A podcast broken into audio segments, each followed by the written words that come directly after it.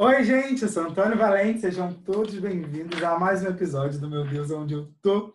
E hoje nós temos o quê? Áudio e vídeo com uma convidada muito incrível, que é a Natália. Inclusive, Nath, você nem sabe disso, né?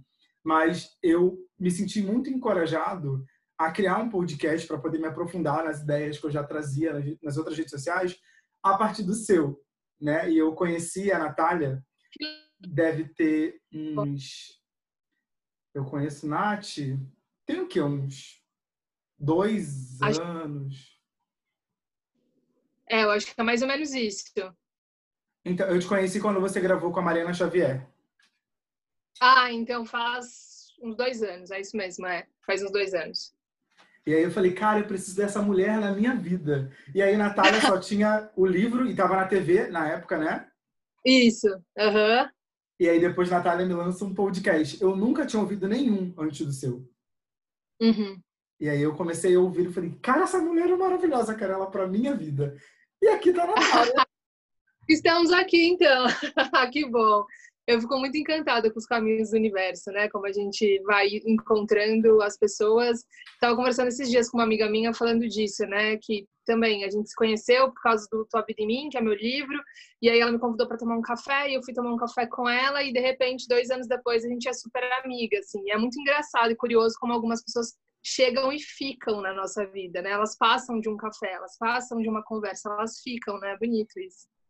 Amiga, conta pra gente aqui, para quem está nos ouvindo, como funciona um pouco do Para Dar Nome às Coisas. O que, que te fez criar esse podcast e o que, que você tem falado nele? Nesses 30. Uhum. Peraí, 30. Eu não sei quantos episódios, tem muitos. Acho que é 39. Conta pra gente. 39 ou 38? É. O Para Dar Nome às Coisas ele surgiu de uma necessidade pessoal, na verdade. Na realidade, assim, tinha um amigo meu que sempre me falava para fazer um podcast, né, você precisa fazer, e eu achava, não, não, não, aí as questões de insegurança e tudo mais. E aí, quando, ele, quando eu, ele falou, cara, você precisa fazer, e eu não tinha mais como argumento, assim, de sair, eu falei, ah, então massa. E aí, quando surgiu essa, essa possibilidade, ela, ela muito dentro de um cenário que eu sentia muita falta de ouvir pessoas reais falando sobre fracasso, falando sobre autossabotagem, falando sobre medo de não ser suficiente. O que eu via naquela época, quando o Programa das Coisas surgiu, que eu acho que ainda tem muito disso na internet, mas talvez a gente tenha caminhado um pouco é, para além dessa, dessa caixa, que eram pessoas sempre muito bem sucedidas. Então, o Instagram, linha do tempo, cara, todo mundo feliz pra caramba. E às vezes eu rolava ali o feed e falava, caraca, cara, será que só eu tenho medo de fracassar? Cara, será que só eu que, tipo, já me sabotei para ir no primeiro encontro com medo da pessoa não gostar de mim? Será que só eu, assim? E aí, eu, quando o Vavá me convidou, eu falei, então tá, Vavá, vamos fazer esse podcast, mas eu vou falar desse lugar, eu vou falar do lugar da primeira pessoa, eu vou falar das minhas questões, das minhas dores, e claro, do processo que, do que eu aprendi ali, né? Mas no Para Dar Minhas Coisas eu trago vários, várias vivências, experiências, elaborações, mas sempre desse lugar da primeira pessoa e da vulnerabilidade. Então eu falo sobre fracasso, falo sobre desapego. Então todo o assunto que eu trago para Minhas Coisas eu já vivi eu já senti na pele, eu já sofri. Essa é a regra, só falar de assuntos que eu já tenho vivenciado mesmo, assim. E, e, e é isso, eu acho que o Parador nas Coisas, ele é muito humano. E em todas as palestras que eu dou, né, por aí, eu sempre falo que a, uma coisa que eu ouvi você falando, e aí não foi no, no, no podcast ainda, foi na entrevista com a Mariana, que era sobre uhum. o amor ser uma casa grande e tal. E a partir disso eu consegui, por exemplo, me reconectar com a minha fé. Então, talvez você nem saiba a dimensão que, que toma na vida das pessoas aquilo que você fala a partir de uma experiência própria.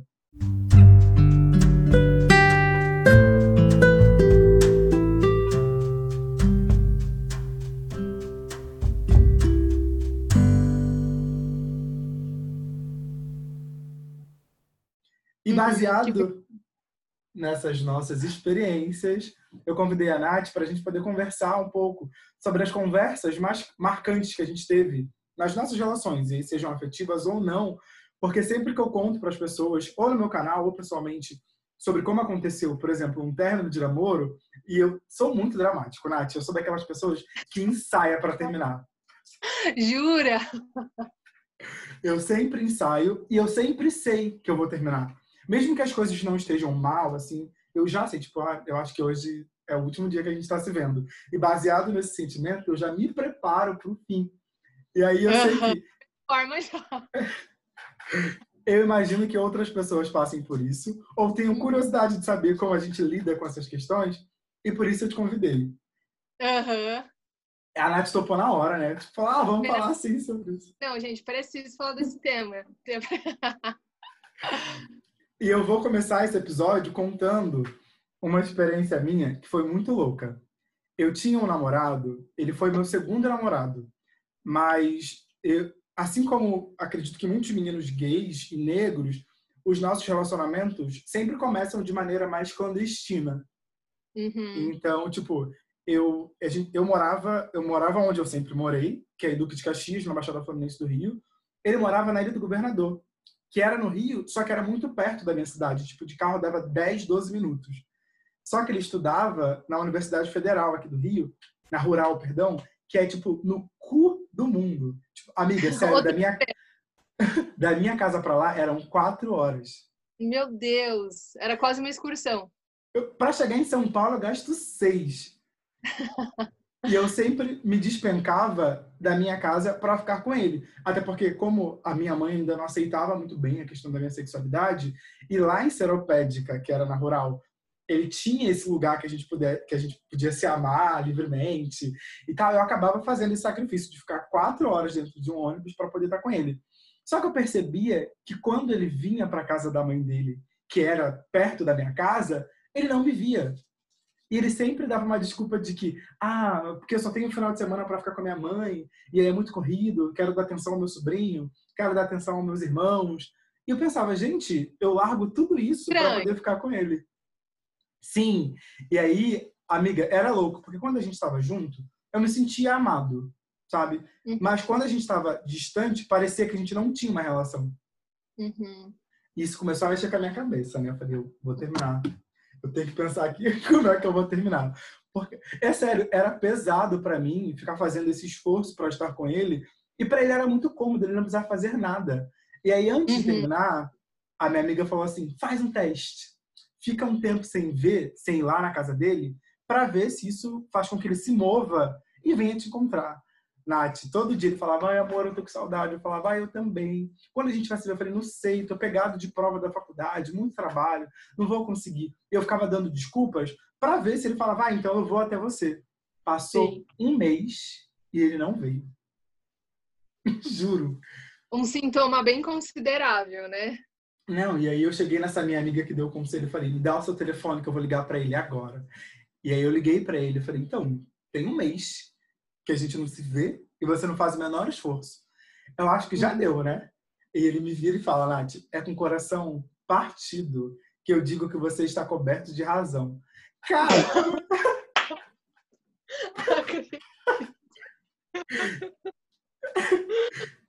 e tudo que eu não queria ter naquele momento era razão. Eu queria que ele falasse. Não, tá enganado. Tava preparando uma surpresa para você.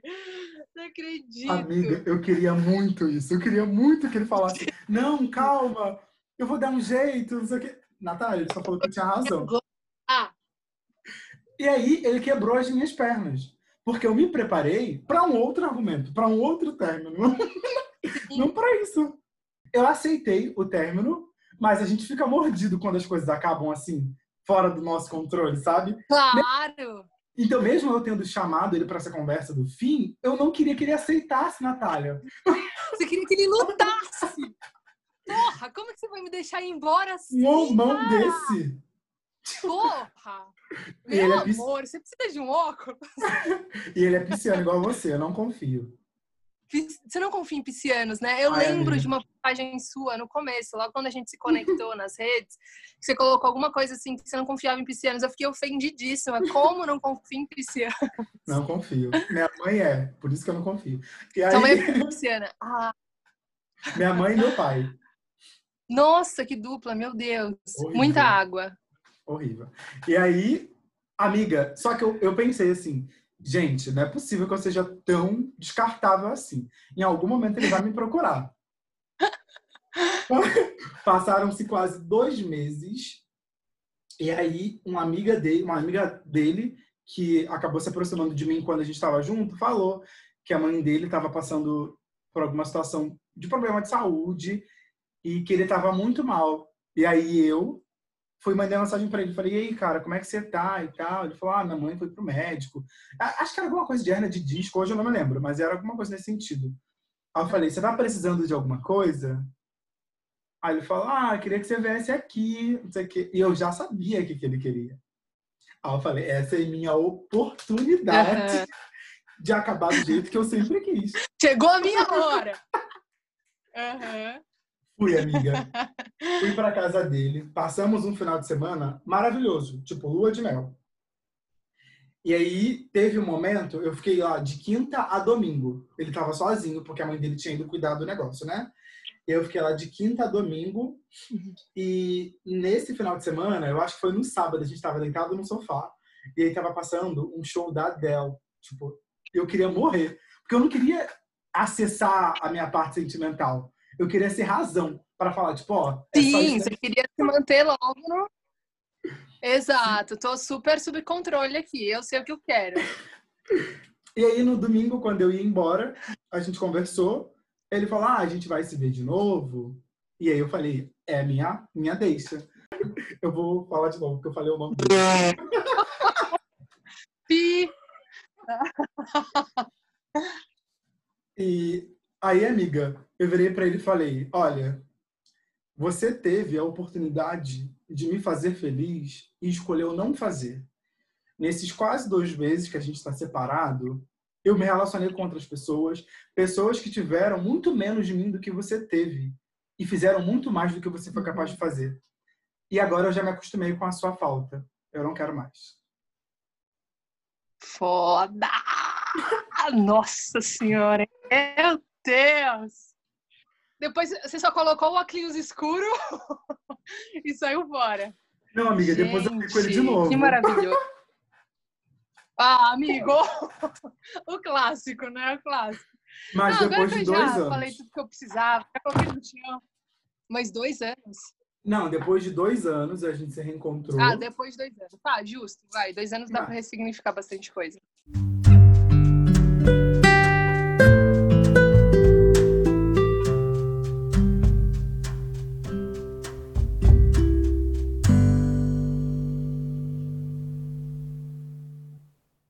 Tá, e você? Me conta alguma conversa marcante que você tem aí.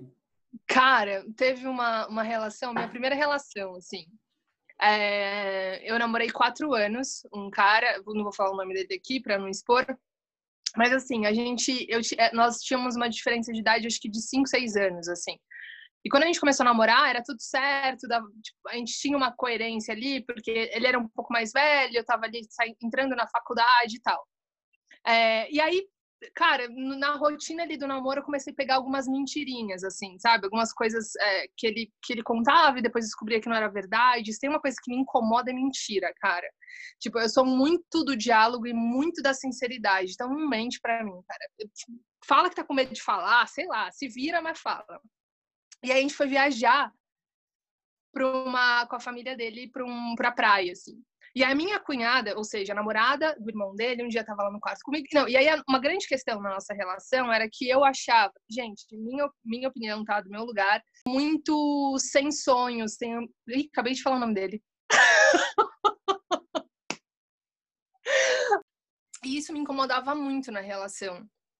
Porque era uma era algo que já estava nos, nos diferenciando enquanto casal, assim. E eu comecei a cobrar ele, falar, cara, tipo, meu, você não quer fazer faculdade, não tem problema, meu, vai, tipo, pense em alguma coisa que você queira fazer, mas faz alguma coisa.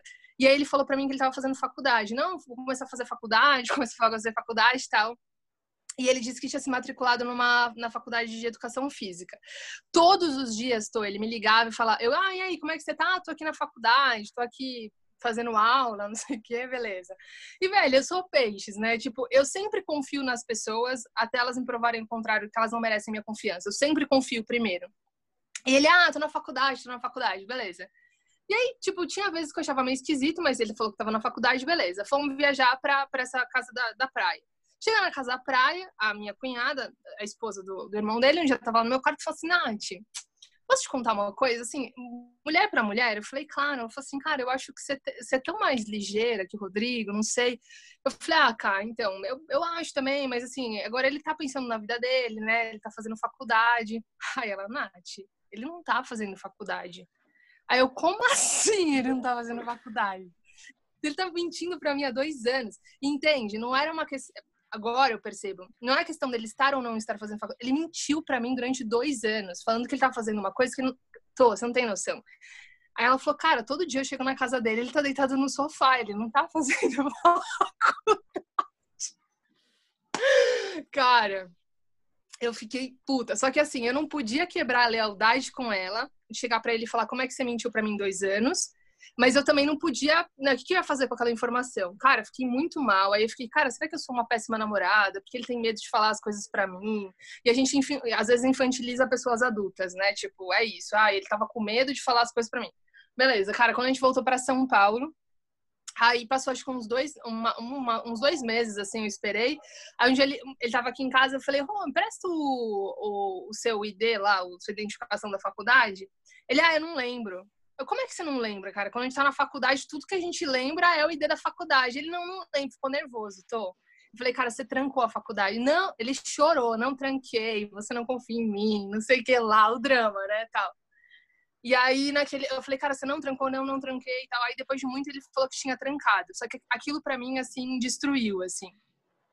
Ainda dei mais uma chance, mas o grande lance foi quando, tipo, acho que uns dois meses depois, eu me peguei em casa falei para ele, Rodrigo, se você. Falei de novo. Se você mentir de novo sobre isso, é, eu nunca. É, se você mentir de novo sobre isso, eu nunca mais vou confiar em você. Não, tá bom. Aí teve um outro dia que ele mentiu mais uma coisinha para mim. E eu tava, eu peguei, me peguei um dia em casa ligando para a faculdade dele para ver se ele tinha se matriculado de novo, que ele tinha me dito que tinha se matriculado de novo. Antes da atendente me atender, tipo, para eu confirmar, eu já desliguei o telefone e acabou a relação, cara. Que eu tô ligando para a faculdade para ver se ele tá matriculado. Acabou a confiança, sabe? Acabou.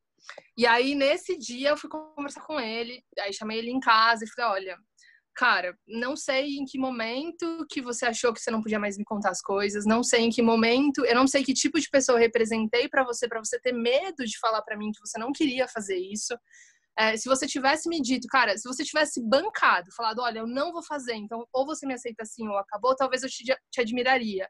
Mas essa coisa da mornidão, para mim, que, é que eu sou intensa demais, não rola, sabe? Então, ou seja você inteiro, do jeito que você quer ser, ou, cara, tipo, banca o que você quer ser, né? E aí foi uhum. muito doido, que aí ele tirou a aliança, chutou pro lado da, da rua, sabe? E tal. E aí eu falei, cara, eu não consigo mais ficar com você porque eu não acredito mais em você. E, e sem. Não dá. Tipo, sem admiração e sem crença no outro, para mim não rola, assim, sabe? Eu não acredito mais em você e não admiro mais você. E aí a gente acabou, assim. E hoje eu tenho um profundo respeito por ele, enfim, né? É, hoje, hoje é engraçado, assim, depois, depois dessa relação não, porque eu, depois disso eu amadureci muito ainda também.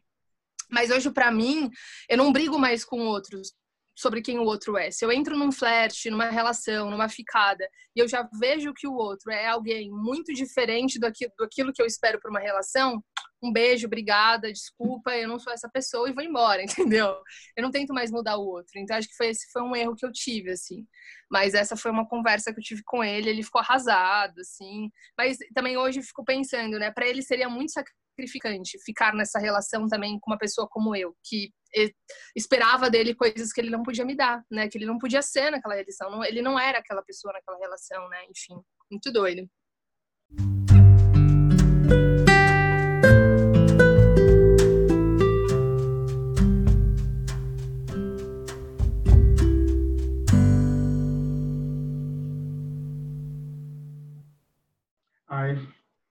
Aqui.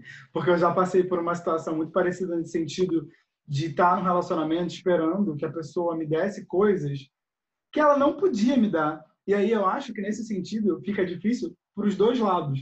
A gente por exigir, esperar, e a outra pessoa às vezes está fazendo um esforço sobre-humano para ser o que a gente espera e ela não consegue porque ela não é. É violento, né? É muito violento. É, é, é muito violento. Isso foi uma coisa que eu aprendi também, assim, foi uma coisa que eu, eu sempre, engraçado, né, nem é esse o tema, mas só uma partilha, eu sempre me culpei, assim, nessa minha versão mais recente, de quatro anos pra cá, quatro não, acho uns três anos pra cá, eu sempre me culpei se eu era intolerante ou se eu tava só agindo de acordo com aquilo que eu acreditava, porque às vezes é isso, quando eu entrava numa ficada, numa relação, e eu via que a pessoa não ia conseguir me dar, ou não ia conseguir ser o que eu queria, eu ia embora. Nem dava uma chance da pessoa mudar. Mas como é que eu vou mudar o outro, cara? Para o outro ficar comigo, eu não acho justo, sabe? Não acho honesto, nem comigo, nem com o outro, nem com ninguém, entendeu? Sei lá, muito louco. Amiga, essa madrugada eu tive um sonho revelador, sabe? É. É isso, eu acordei três horas da manhã, louco do meu cu. Porque o que rolou? eu tava. Ontem eu tive uma, um desentendimento com, com o crush, né? Uhum. E, e aí eu dormi e, nesse, eu sonhei com meu ex-marido.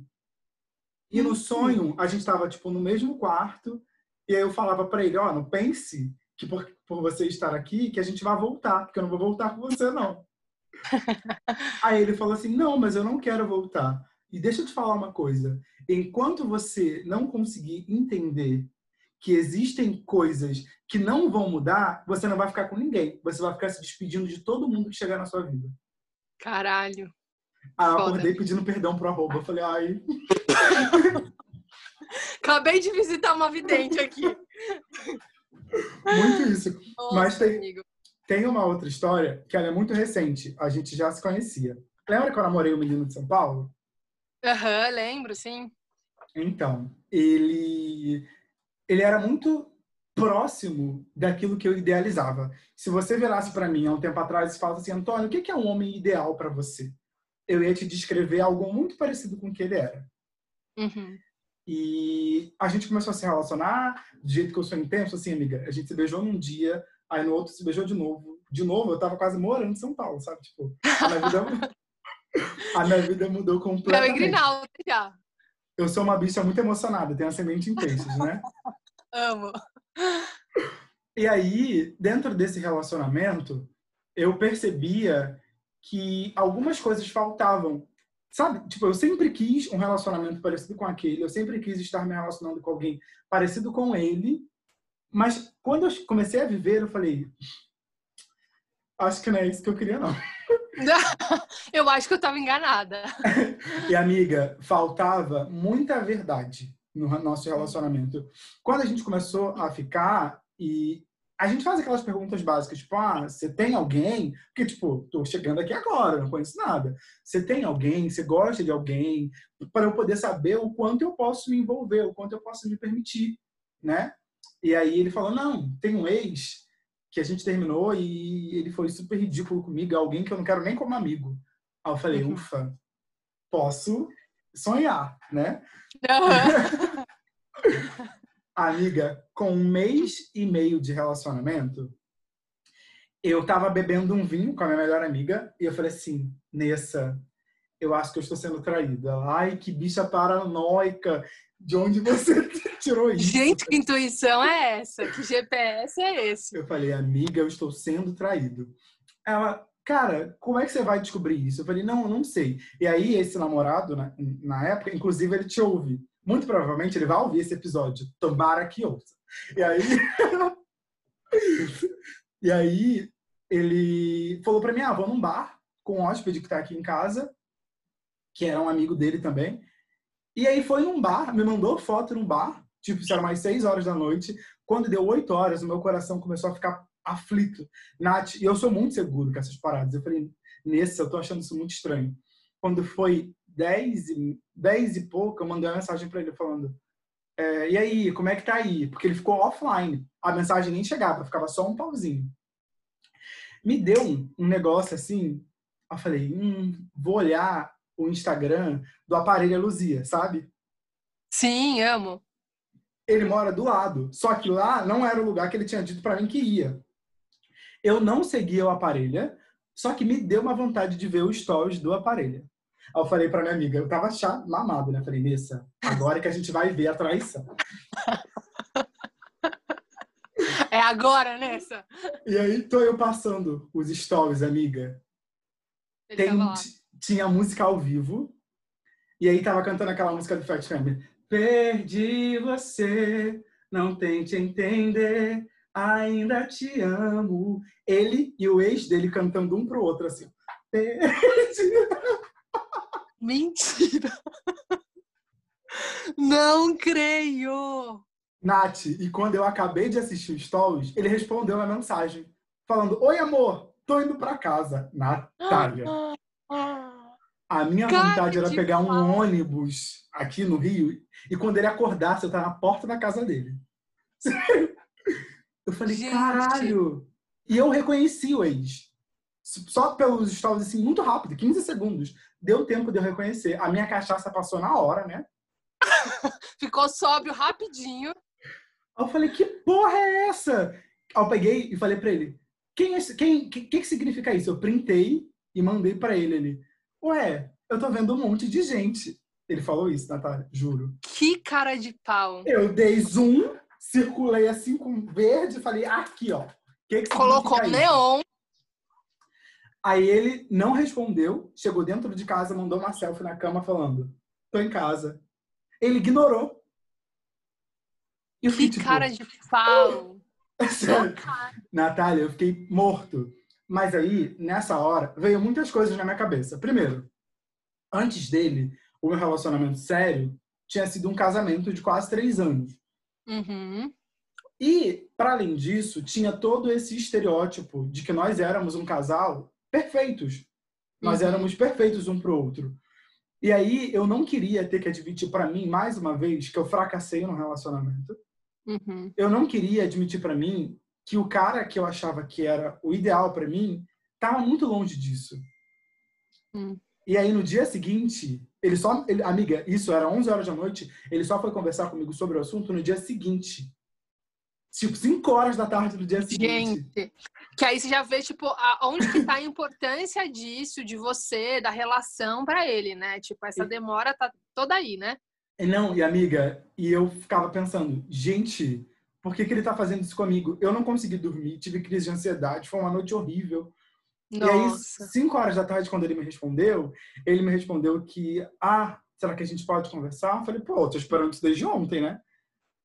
Aí ele, ah, então, eu encontrei o fulano de tal lá na parelha, não foi combinado.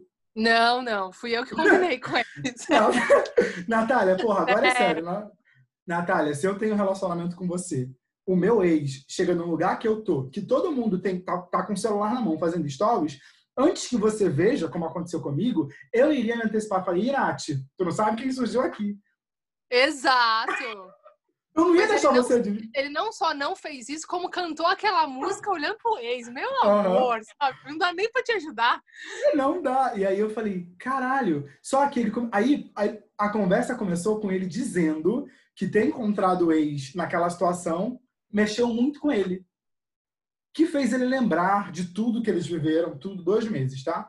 Que fez ele lembrar de tudo que eles viveram, das coisas bonitas. Eu falei, cara, que coisa bonita. Você disse que o menino não servia nem pra ser teu amigo. Tipo, não Que pessoa que eu conheci aqui, né, velho? Se apresenta de novo pra mim. E aí ele falou que, que não tinha me procurado antes para conversar, porque ele estava pensando se ele queria ou não reatar o relacionamento com o ex. Eu falei, não, não, tá tudo errado, peraí. Você tem um relacionamento comigo. Então, independente do que você quer, primeiro você tem que me procurar, resolver as coisas comigo, depois você vai falar com ele. Porque hoje seu Exato. namorado sou eu. Amiga, ele me pediu perdão e adivinha, eu perdoei. Botei meu nome lá, assinei. Ai, muito trouxa. Perdoei e aí, eu fui para São Paulo logo em seguida, a gente ficou junto. Só que depois disso, eu não consegui mais não me sentir mal. Tipo, Uhum, eu não consegui mais confiar nele. uhum. E aí entra naquela parada de relacionamento pesado para ambos, porque é eu desconfiando, ele tendo que provar. Então tá ali, ó, Uhum, o tempo todo. uhum. Eu desconfiando, ele tendo que provar, até que um dia a gente estava em casa, num domingo, aí a gente foi num shopping. A gente foi na Paulista, e depois ele falou, ah, vamos almoçar no shopping. Eu falei, ah, vamos sim. Entramos no shopping, shopping lotado. Aí eu falei, ai, vamos procurar uma outra coisa.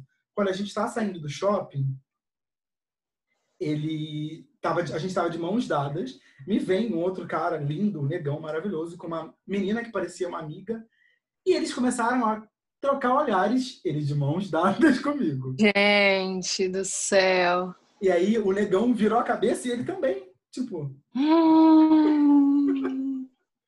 Eu pensei, Nossa, meu coração até aqui, ó. Eu pensei, caralho, cadê o respeito dessa relação? Fiquei péssimo, você imagina, né? E aí eu falei, ai não, pra mim não dá, eu quero terminar. E aí ele jogou tudo pra culpa da autoestima. Ah, porque eu sempre fui preterido. Eu nunca me senti desejado por ninguém. Eu nunca me senti amado por ninguém. E agora que quando alguém bonito assim me olha, eu fico lisonjeado. E eu fiquei tipo, amiga, mas Nossa, eu tô aqui chocada. E aí, a última coisa que fez com que a gente terminasse foi um dia que nós estávamos na mesa do café da manhã e, e um amigo, eu, eu falei sobre algum meme pro amigo dele, que dividia apartamento com ele. Aí ele falou, ah, esse meme eu não conheço não. Eu falei, amor, me dá aqui seu celular. Deixa eu mostrar o meme pra ele. Você quer botar no YouTube? Eu pensei, ué. Hum. Mas quando ele me deu, chegou uma notificação. E a mensagem era de quem? Do ex. Do que ele não queria, Nossa. que ele não queria nem como amigo. O clássico, né? É, e o ex falando assim, mas a gente não vai nem se despedir? E aí foi a última vez que eu estive com ele. Eu falei, meu amor, obrigado. Um assim. beijo. Olha, olha, se tem uma coisa que eu não preciso, é disso. Tá, um beijo, meu amor. Não, Nossa, horrível. gente. Foi horrível. E, e- e, assim, eu acho que, amiga, sério, tipo, eu tive alguns relacionamentos, acho que cinco relacionamentos. E eu acho que de- de- dos meus cinco relacionamentos mais sérios, assim, esse foi o mais abusivo. Nath, eu me Uhum. sentia desvalorizado o tempo todo. Que horror. Uhum. Eu, eu, a- eu, a- tipo, eu tive crise de ansiedade que, às vezes, quando eu tava lá na casa dele em São Paulo, a minha vontade era de me jogar do terceiro andar. Eu, olha, eu, eu olhava, eu olhava para minha vida e falava, gente, eu não tô feliz nisso. E eu não conseguia romper com isso. Porque era um relacionamento onde ele era muito, que a gente chama de passivo-abusivo. Sim, Eu sou total. escancarado. Ele, quando ele fazia essas merdas que eu acabei de citar, ele vinha com papo de não, não é bem assim. E eu começava a me sentir mal por achar que ele tinha errado. eu Sim, não, então deve estar louco. Sim. E eu falava, gente, como assim? Eu tô cobrando uma coisa desse garoto. Olha só, ele falando com essa voz mansa. E toda, Uhum. mas toda vez que eu tava lá, a minha vontade era de morrer. E aí, ao mesmo tempo, essa idealização, né? De tipo, cara, mas essa era a relação, relação que eu queria, né? E como que você quebra uma idealização? Muito difícil de quebrar uma idealização, né? Você precisa de muitas coisas para rever, né? tipo, ter que admitir pra você mesmo que aquilo que você Exato. achava que era o ideal, não é. Não é, exatamente, é. E aí a conversa, a conversa do término foi essa. Eu falei, cara, olha só, se não foi sincero comigo lá atrás, quando eu te vi naqueles stories, se não tá sendo sincero comigo agora, você ainda sente alguma coisa por esse garoto e a, e a nossa relação é a manutenção do seu ego. Porque quando você estava sozinho, ele não te quis. E quando você começou a namorar comigo, ele te procurou. Então, para você me manter por perto, é a mesma coisa que mantê-lo por perto. E eu não quero estar aqui. Eu não quero estar nesse lugar. Se resolve com ele, me deixa em paz. Tudo que eu te pedi foi honestidade. Você errou uma vez, eu te perdoei. Mas agora para mim já deu. Ele, ah, mas é porque ele, ele sofreu muito na mão de outros caras. Eu não queria ser mais um idiota. Eu falei, cara, mas sua preocupação hoje tem que ser com a nossa relação. é que você- Exato. Eu falei, como é que você põe em jogo uma coisa que você tem baseado no que você perdeu? Aí ele falou, ah, mas às vezes você cobra as coisas demais. Meus outros relacionamentos não eram assim. Eu falei, e por isso que você não tá com nenhum deles hoje.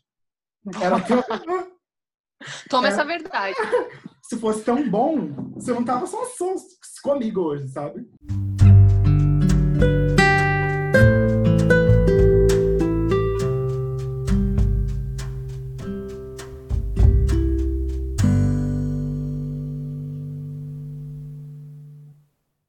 Me conta mais alguma coisa aí. Gosto de saber dessas Nossa, você histórias. falou dessa história, eu lembrei muito de uma de uma de um flerte, assim, nem sei se é flerte, se é relação, enfim, um cara que eu saí durante acho, quase um ano, assim.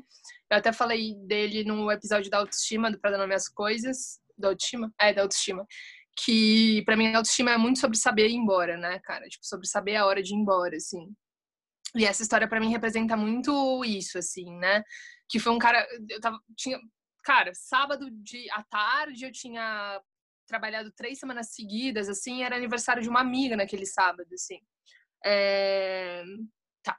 É, e aí eu tava muito cansada, então, tipo, cara, coloquei um tênis, amarra... coloquei uma saia, amarrei uma camisa na cintura e fui pra um samba, assim, que era aniversário dessa minha amiga.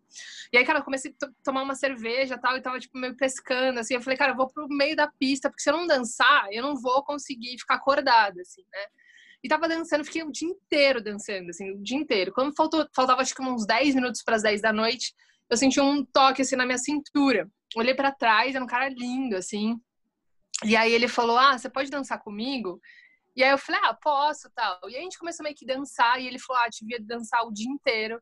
E você tem uma energia muito gostosa, assim, você parece ter uma energia muito boa. E aí, tipo, já me ganhou, né? Porque o cara não falou do meu corpo, não falou do meu sorriso, não falou de nenhum, não fez nenhum elogio estético, né? Ele falou da minha energia, eu achei bonito, assim. Ele era muito. É, não, Luciana já romântica, né? E ele era muito envolvente, assim, nele, assim. E aí, mas beleza, fim, do, fim da noite, assim, fim da, do, do samba, passei meu telefone para ele, a gente acabou indo para um outro samba. Cara, quando fui ver, depois de um mês, a gente tinha conhecido todos os sambas de São Paulo e comido todas as coxinhas de São Paulo. E uma química, uma energia, uma parada muito doida, assim, muito próxima. E aí, num, num dia, escrevi para ele, falei, ah, aí, vamos se ver hoje? Aí não dava, e depois, na semana seguinte, não dava também. Comecei a não entender o que estava acontecendo, assim, o que, que tinha acontecido de um mês, que a gente tinha saído quase todos os dias juntos, quase todos os fins de semana, e, cara, energia no talo, e aí de repente ele começou a se afastar. E aí eu, putz, meu, aconteceu alguma coisa, eu sempre prefiro perguntar do que ficar deduzindo. Não, não aconteceu nada, que tô muito atolado de trabalho, tá muito corrido, tá, tá, né? Então tá bom, a pessoa tá falando, vou acreditar. E aí, passado um tempo, já tava fazendo minhas coisas e tudo mais, ele manda uma mensagem, ah, de saudade, tal, vamos se encontrar, vamos, tal. Vamos naquele samba que a gente se viu, vamos naquele samba que a gente se viu. Cara, cheguei lá, a gente se beijou, Passado acho que uns 10, 15 minutos, ele começou a dançar com todas as mulheres das festas, da, do samba, assim. Beleza, tá, até então tava ok. Cara, mas além de dançar, ele começou a dar em cima de todas as mulheres enquanto tava. tipo, hello, boy. O que, que você tá fazendo aqui, velho? E, e assim, meio que dando em cima geral, assim. E, e Tony, eu não sou, cara, eu não sou a pessoa dos ciúmes, não sou. Sou zero ciúmes, sério. Tipo, se eu tô com uma pessoa, eu confio. Pode perguntar para todas, juro, pode perguntar para todas as pessoas com quem eu me relacionei, todas. Eu não sou a pessoa dos ciúmes. Cara, se eu tô é porque eu confio. É isso, eu sou bem desse, desse lema. Confio até me dar razão para desconfiar. Uhum. E nesse dia, eu sentei na cadeira do bar transtornada, assim, transtornada puta, assim, tremendo inteira. E aí eu lembro que naquele minuto, assim, eu, a visão era, eu tava sentada na cadeira do bar, olhando para ele, dançando com a mulher, tipo, meio que afundando o rosto no pescoço dela. E aí eu pensando, cara, como é que eu cheguei nesse momento? O que, que eu tô fazendo aqui? E aí, muito doido, porque eu nunca tinha sentido isso, é, eu, eu, comecei a sentir um, uma, uma sensação tão de inferioridade, tão de, de, de cara, de lixão mesmo, sabe? Tipo, horrível. E aí eu lembro que naquele dia, cara, eu olhando para aquilo, eu falei, naquele dia eu levantei, eu falei, cara, eu não preciso passar por isso, eu não vou ficar nesse lugar. Eu peguei minhas coisas e fui embora. E aí no dia seguinte ele me mandou mensagem, queria conversar e não sei o que, nananã. E aí, eu, não, mentira, antes dele, antes dele me mandar mensagem, eu cheguei em casa e escrevi para ele. Eu falei: olha, eu não quero saber o que aconteceu, eu não quero explicações pelo que aconteceu, eu não quero que você me conte o que aconteceu, eu não entendi nada do que aconteceu, mas o que eu quero te dizer é: eu não quero ficar com alguém com quem eu me sinto pior do que eu me sentia quando eu comecei sabe? Eu preciso entrar numa relação para que eu me sinta melhor, sabe? Para que eu me sinta inspirada, para que eu me sinta encorajada, para que eu me sinta bem. Eu não preciso ficar nesse lugar. Eu não preciso, realmente eu não preciso. Mas quer saber de uma coisa? Eu não quero saber o que aconteceu. Eu não quero que você mude para ficar nessa relação comigo. Eu não quero desculpas sobre o que aconteceu. Eu só tô indo embora. E cara, fui embora. É, essa foi a última conversa que a gente teve, apesar dele ter me escrito várias vezes depois, inclusive semana passada. e não respondi, porque nem lembrava mais que ele. Acho que ele trocou de número, sei lá, ainda tem o meu, porque nem, ele nem estava mais na minha agenda. Mas foi, foi uma. Ao mesmo tempo que foi uma situação muito ruim, assim, que eu nunca achei que eu fosse me sentir, porque você se sente completamente desrespeitado, é, eu me senti tão autônoma naquele momento, assim, tão de boy, você não vai fazer isso comigo, sabe? Hello, tipo Rochelle, sabe? Você não vai, cara, sabe? Volta pro seu lugar, sabe? Você quer fazer isso, faça, mas assuma, sabe? Seja maduro. E, e, naquele dia eu entendi que, cara, autoestima também era saber ir embora, sabe? Saber chegar e falar, cara, não, você não vai fazer isso. Não, eu não te dei autorização. Não, você não vai me fazer sentir assim, sabe? Tipo, e decidir sobre os meus próprios sentimentos, assim. Porque eu não tinha controle realmente do que ele estava fazendo ali, mas eu decidi ir embora. Fui embora, fui embora da relação, fui embora do samba, fui embora da vida dele para ficar na minha vida. Ah, vá cagar no mato, né, velho? Oh, inferno! Ai, amiga, que foda isso. Eu, eu me lembro, falando sobre autoestima, que no final do, do meu casamento, é, a gente decidiu que ia terminar, só que ainda tinha um contrato do apartamento por três meses. E a uhum. gente decidiu que os dois precisavam estar ali naquele momento. Eu não conseguia me refazer tão rápido assim, né? Tipo, ir para um outro lugar eu, e voltar para casa da minha mãe não era uma opção. E ele falou: ah, tudo bem, então a gente continua morando aqui juntos. Tudo, deu tudo errado, né? Porque, amiga. Como gente... já era previsto. amiga, a gente transava mais do que quando a gente estava junto. E, e a gente ficou muito, muito mais próximo nesse, nesse período de separação. E eu me lembro que a gente fez um acordo assim, ah, tipo, não quero que você traga ninguém em casa. Se você tiver que fazer alguma coisa, você faz lá na rua. Só que a gente ficava tão junto que a gente não dava brecha para isso, né? Uhum. Para que outras pessoas existissem. Só que aconteceu uma coisa que foi uh, chegou o dia do final da, do, do, contrato e eu pensei qualquer tipo de vínculo que eu tenha com ele vai acabar junto com o contrato dessa casa. Uhum. Me mudei, ele ajudou na mudança e a gente trabalhava no mesmo lugar, só que em horários diferentes, então a gente sempre se via e continuava se pegando, só que ele começou a se preparar para sair da minha vida e eu não me preparei para a saída dele. Hum. E nesse processo ele começou a conhecer um outro rapaz, onde esse rapaz virou o oficial e eu virei o outro. Ou seja, final, final de semana ele saía com o menino e dia de semana ele me procurava. Nath, eu tive umas crises de ansiedade fodida, na verdade, nesse processo eu desenvolvi gastrite nervosa, que eu nunca tinha tido na minha vida. E eu me lembro que chegou um dia que eu, que eu acordei com meu rosto formigando. A metade do meu rosto estava paralisada. Desenvolvi diarreia crônica. Eu fiquei três meses com diarreia todos os dias, assim, de maneira Amigo. intensa. Fiz todos os exames e não dava nada, porque era emocional. E quando eu me vi naquela situação que a minha saúde física estava sendo afetada por conta da somatização da minha saúde psicológica, eu falei, eu preciso tomar uma decisão. Exato. E aí eu fui, fui para o hospital, logo em seguida ele foi também, ele chegou lá, e, amiga, eu olhava para ele e eu só chorava, só chorava. E aí a gente voltou para casa, a gente transou, e aí quando acabou, ele estava se arrumando para ir embora, eu falei, olha, deixa eu te pedir uma coisa. Se você ainda me ama, me deixa seguir. Porque quando você está longe, eu sinto só saudade. Mas quando você está perto, eu fico desse jeito.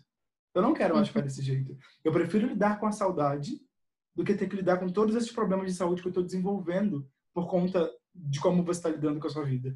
Eu não te julgo por estar tá vivendo. A gente decidiu assim. E eu achei que eu fosse dar conta de viver mesmo com essa decisão, mas eu não estou dando conta. E eu preciso escolher uhum. por mim. Então, se você me ama, enquanto você me amar, não me procura mais. Que bonito. Uhum. E ele nunca mais me procurou. Sinal que ainda me ama. Mentira. um beijo. Quem não ama, um beijo. Mas eu sofri muito, Nath, eu sofri muito. E eu, eu não sei de onde eu tirei forças para poder pedir isso. Porque eu já estava me sentindo mal há um tempo, mas eu preferia ter isso do que não ter nada. Eu falava, gente, eu não uhum. consigo me ver sem esse garoto. Eu preciso do pouquinho que ele tá que ele está disposto a me oferecer. E eu vou te falar, não foi nada fácil. Foram meses muito difíceis para mim, assim. Porque, amiga, eu não sei se você já teve esse lance de morar junto com algum namorado e tal. Não. E aí, você, por exemplo, é, eu tinha minha, meu núcleo familiar, era eu, minha mãe e minha irmã. Quando eu saí de casa, eu construí uma nova família. Então, ele participava da minha vida como ninguém mais participava.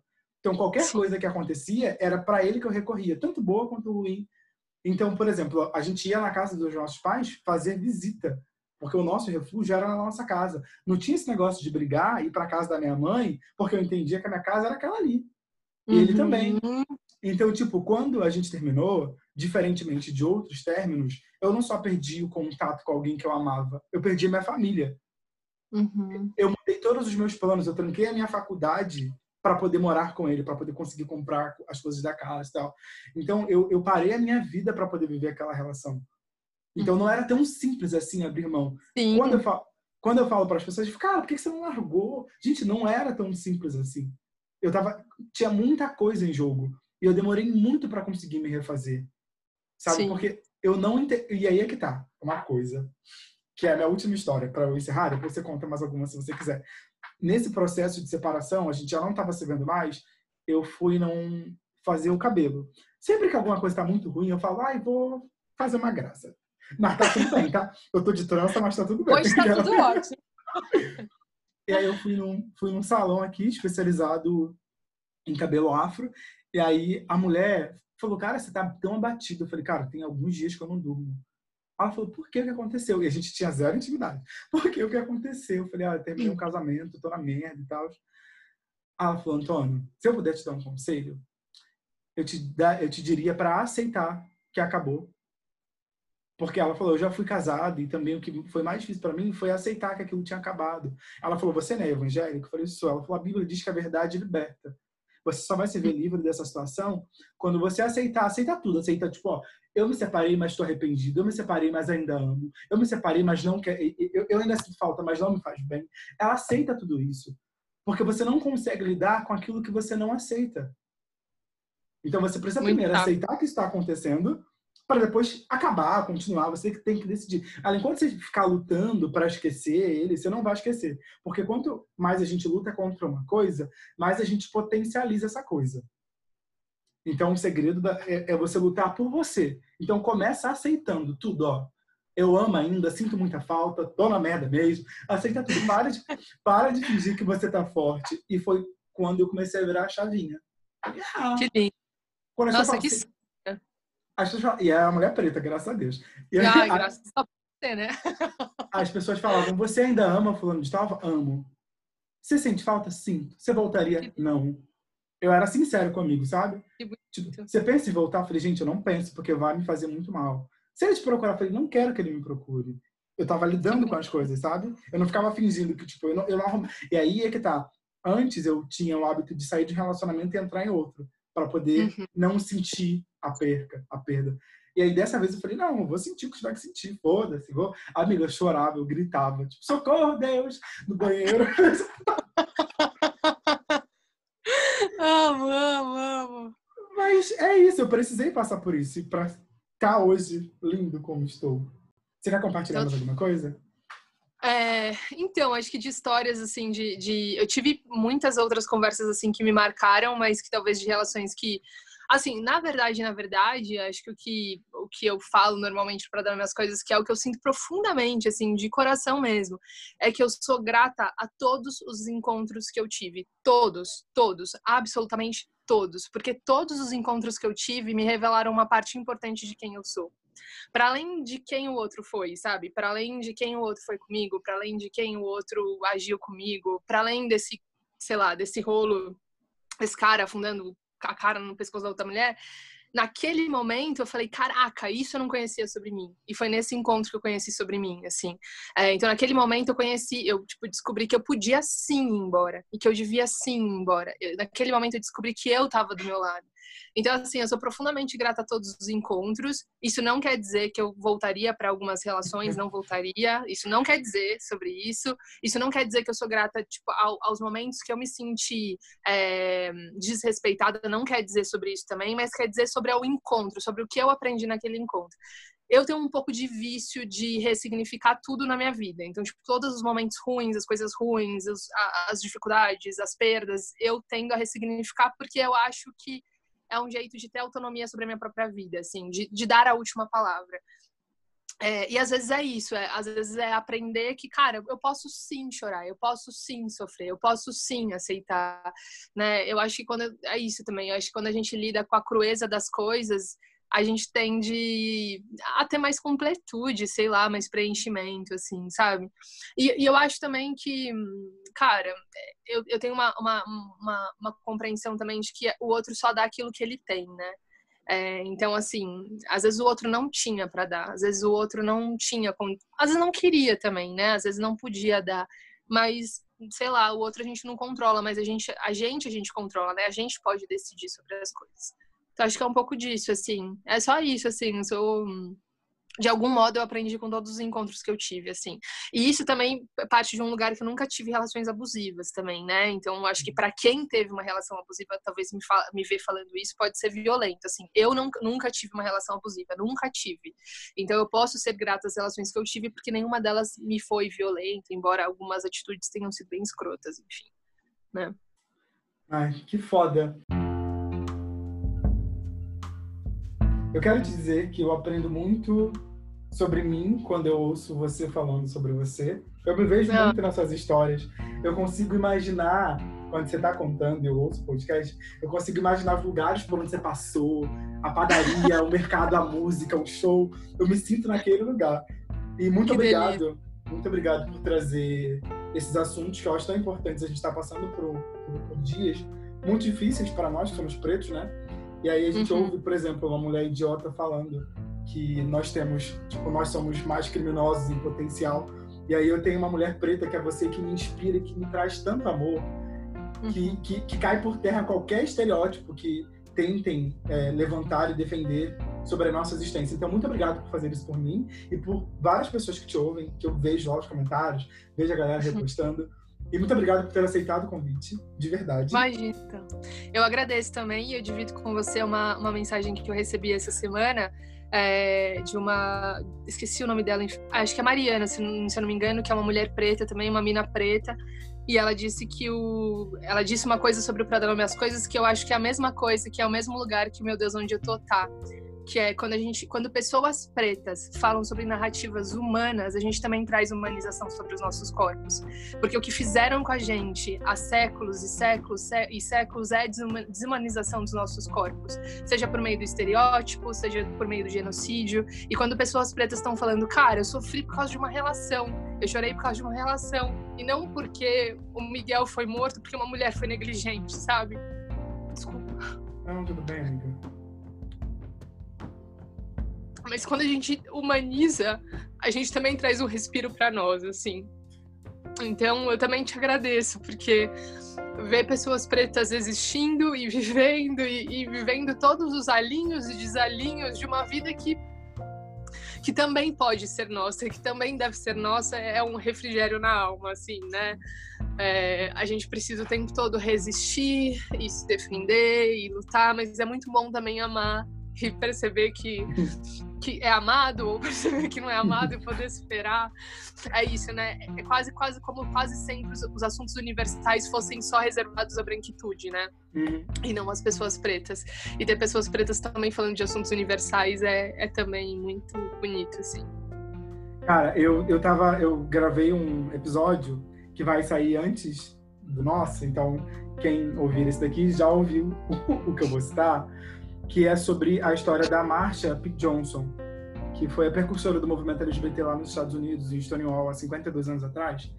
E aí ela conta uma coisa num documentário que tem na Netflix, inclusive se você ainda não assistiu, assiste, que ela era, ela tinha uma relação com a fé, com a igreja, e ela dizia que o pastor dela, preto, dizia que nada é garantido, porque todo dia conta. Ai, que lindo. então, Obrigado pela garantia de ter a sua presença aqui ó, neste podcast e a gente poder Obrigada. eternizar essa nossa conversa, essa troca de afeto. Muito obrigado, tá? É isso. Obrigada, Tô. Foi uma delícia, foi um prazer. Beijo, meu amor. Um beijo, um beijo para vocês todos. Tchau.